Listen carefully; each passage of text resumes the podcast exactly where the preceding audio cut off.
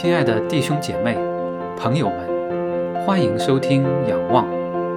仰望是红举弟兄正道、辅导、灵修、敬拜的播客侍奉平台，传扬神的福音真道，见证神的荣耀恩典，彰显神的圣洁公义。信靠仰望他，渴慕寻求他，称颂赞美他，敬畏跟从他，仰望在地如在天。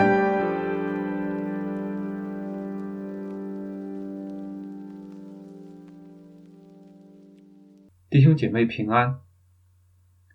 历史上教会面对瘟疫表现如何？今年以来，这方面信息较多。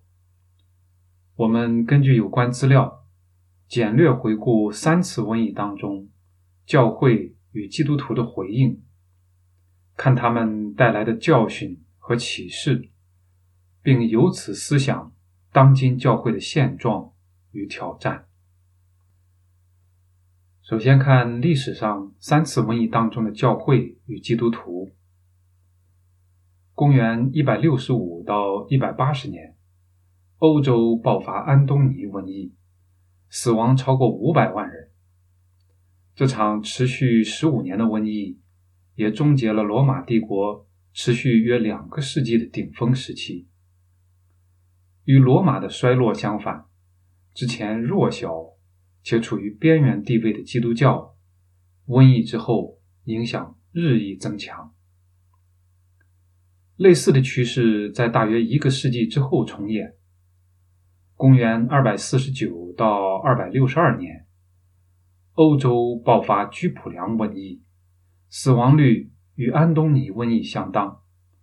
其中，仅罗马城在疫情高峰时期，每天就有约五千人死亡。这次瘟疫再一次严重削弱了罗马帝国，但基督教对他的回应却赢得了钦佩与更多的追随者。教会内外的记载都印证了这一点。教会内部，亚历山大主教迪奥尼修斯如此记载：“我们绝大多数的弟兄都表现出极大的爱与忠诚，不爱惜自己。”单单为对方考虑，这些弟兄们不顾危险照顾病人，献身于对方的一切需要，在基督里服侍他们，并最终与他们一同安详的离世。他们认为自己被感染后，便能体会邻舍对此病痛的感受，并充满喜乐的与邻舍同哀哭。许多人在护理与照顾他人时，使对方的死亡转移到自己身上，代他们而死。异教徒的情形则截然相反，他们抛弃了那些刚有疾病端倪的人，逃离至亲的朋友，他们避免任何与死亡有关的联系与关系。然而，尽管他们竭尽全力，这瘟疫。已然难以逃脱。神奇的是，当基督徒效法基督迎向死亡的时候，由于彼此照顾，整体上基督徒的生存率明显高于非信徒。同时，基督徒这种自己取死以给人生命的表现，也震撼了不幸的世人。很多从基督徒邻舍的照顾中受益的非信徒，转向了福音。使得早期的教会的规模发生指数级增长。教会外的记载也印证了这种情形。一个世纪之后，罗马皇帝尤里安二世将基督教的发展归因于他们对陌生人的仁慈、对亡者下葬的关怀，以及他们假装的圣洁。他在别处写道：“这是一种耻辱。”不敬虔的加利利人及基督徒，不仅帮助他们自己的穷人，也帮助我们的穷人。虽然他质疑基督徒的动机，但他的话从侧面反映了基督徒不分教内教外服务病人和穷人，特别是在流行病期间。正是这样的回应，使基督教不仅经受住了瘟疫的考验和挑战，而且从弱小微贱一步步成长壮大。居普良瘟疫过后约六十年，取得合法地位，之后更成为罗马国教乃至西方世界占据统治地位的宗教。在这之后的教会，在瘟疫当中的回应如何呢？黑死病是人类历史上极严重的瘟疫之一，约在一三四零年代散布到整个欧洲，在全世界造成约七千五百万人死亡，估计欧洲占总人口百分之三十到百分之六十的人死于黑死病。黑死病在之后多次侵袭欧洲，一直到一七零零年代为止，时间跨度约四百年。最严重的一次疫情爆发于一三四六到一三五三年，夺走了两千五百万欧洲人的性命，占当时欧洲总人口的三分之一。瘟疫传播引起了社会、经济和政治的大变动。使欧洲元气大伤，并引起了饥荒、盗贼四起、迫害犹太人的浪潮也一波又一波。教会在瘟疫中得到了大量的财富，但也受到了很多批评。有神父不来听人们的忏悔，也有神父因为害怕死亡不来照顾病人。有些神职人员甚至乘人之危搜刮钱财。与此同时，收容病人的修院已受到严重的打击。一个道明会修院的一百四十名修士中，最后只有一人活下来。巴黎的修女也无惧死亡，用最好及最谦卑的姿态服侍病人。很多修女因此死去。讽刺的是，中世纪教会在黑死病中遭受的人员伤亡。比几乎任何其他社会机构都要大。据记载，英格兰就有四成的神父死亡。更糟糕的是，在瘟疫最严重的时期过后，当社会需要重新团结起来的时候，教会却没有做好应对抗议或动乱的准备。民众对教会愈来愈不满，这种不满。加速了改革运动，宗教改革在一个半世纪后爆发。接下来看当今教会的现状与挑战。历史上，教会对瘟疫的回应给我们很多启示。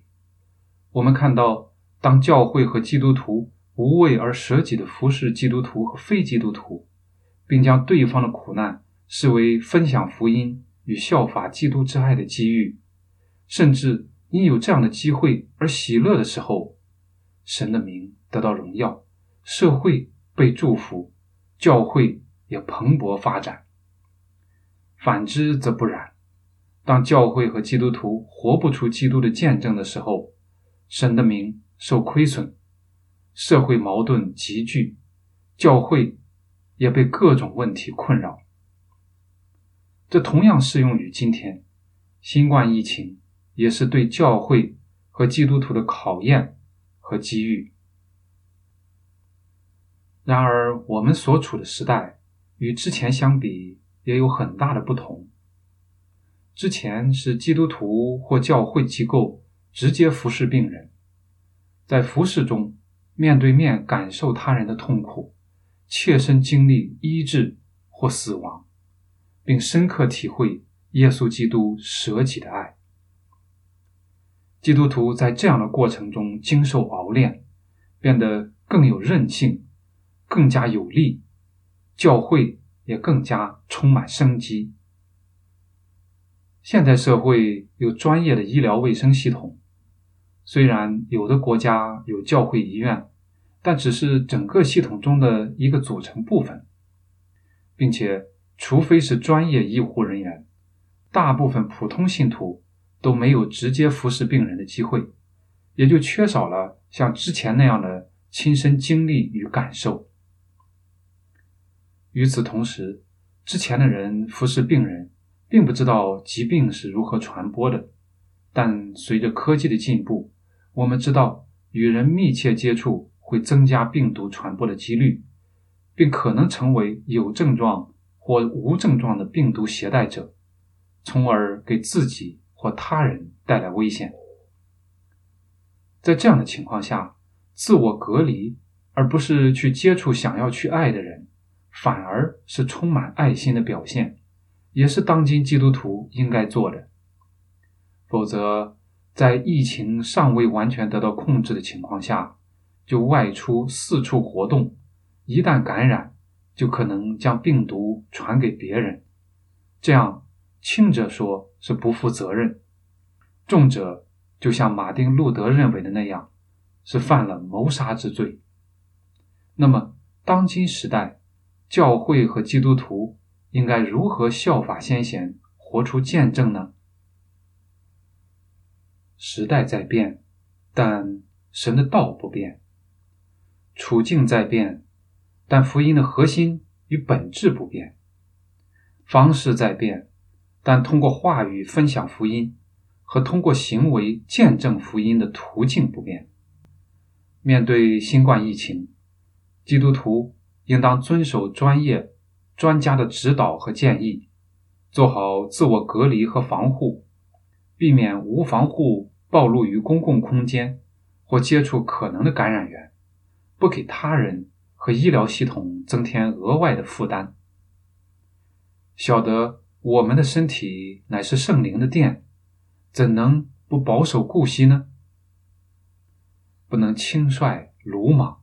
觉得神必保守，其实这不是信靠神，而是试探神。神赐给我们智慧和各样资源，我们都应该善用。保守身体的同时，也要保守我们的心。借着神的话语、灵修、敬拜和团契，亲近神，彼此勉励扶持，让。从神而来的平安，掌管我们的心思意念，并在我们周围日益增加的恐惧与焦虑当中，过滤、剔除煽动与误导信息，传递和平与平静。在此基础上，我们应当尽力帮助有需要的人，一方面通过现代通讯手段分享信息、安慰、疏导。另一方面，对具体的困难和问题尽力帮助解决。有余力的，还可以捐助支持医院和专业机构及人员，更好的防治、抵抗疫情。教会也应当担负起更大的责任。不是每个政府都能够高效的组织防疫抗疫。一九一八年西班牙流感期间。有的政府的应对和组织就毫无章法，极为混乱。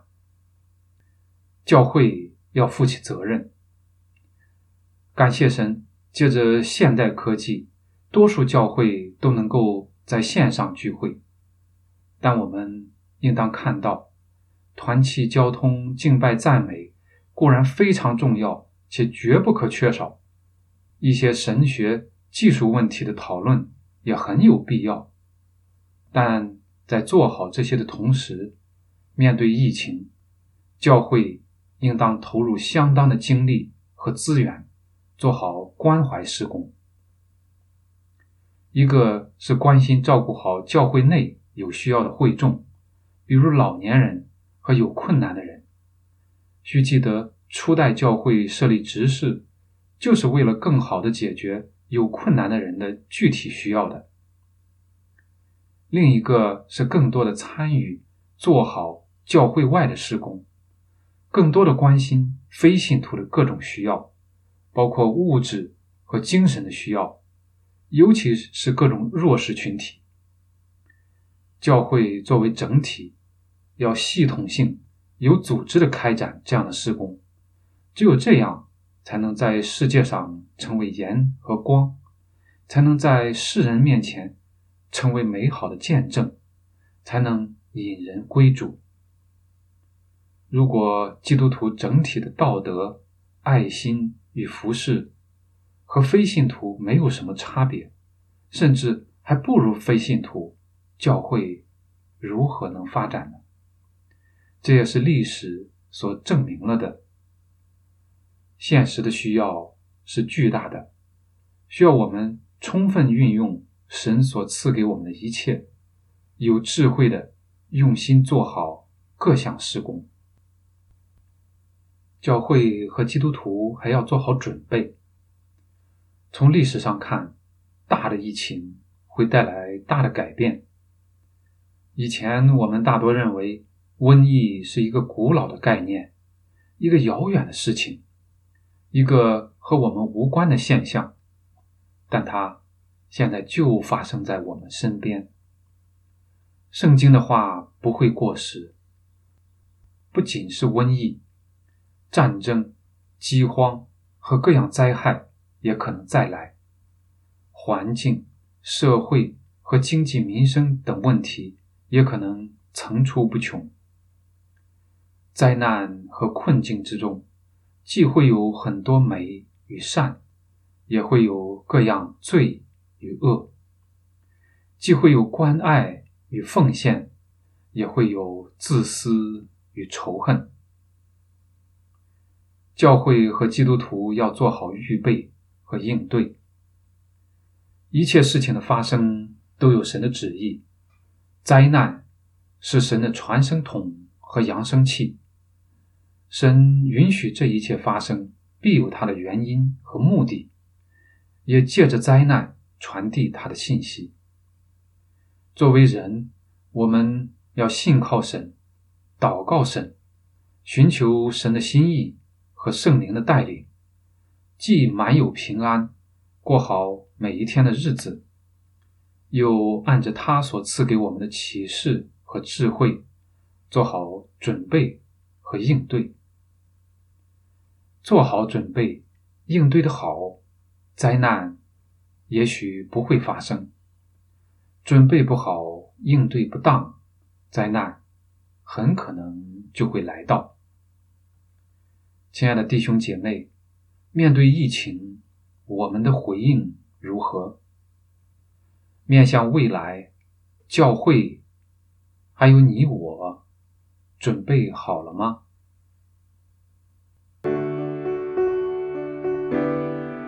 感谢收听本期《仰望》，请为红举弟兄的服饰代祷。欢迎订阅播客，及时收听最新播出，并转发分享。更多信息，请访问网站 ywbehold. 点 podbean. 点 com。愿上帝赐福于您和您的家人。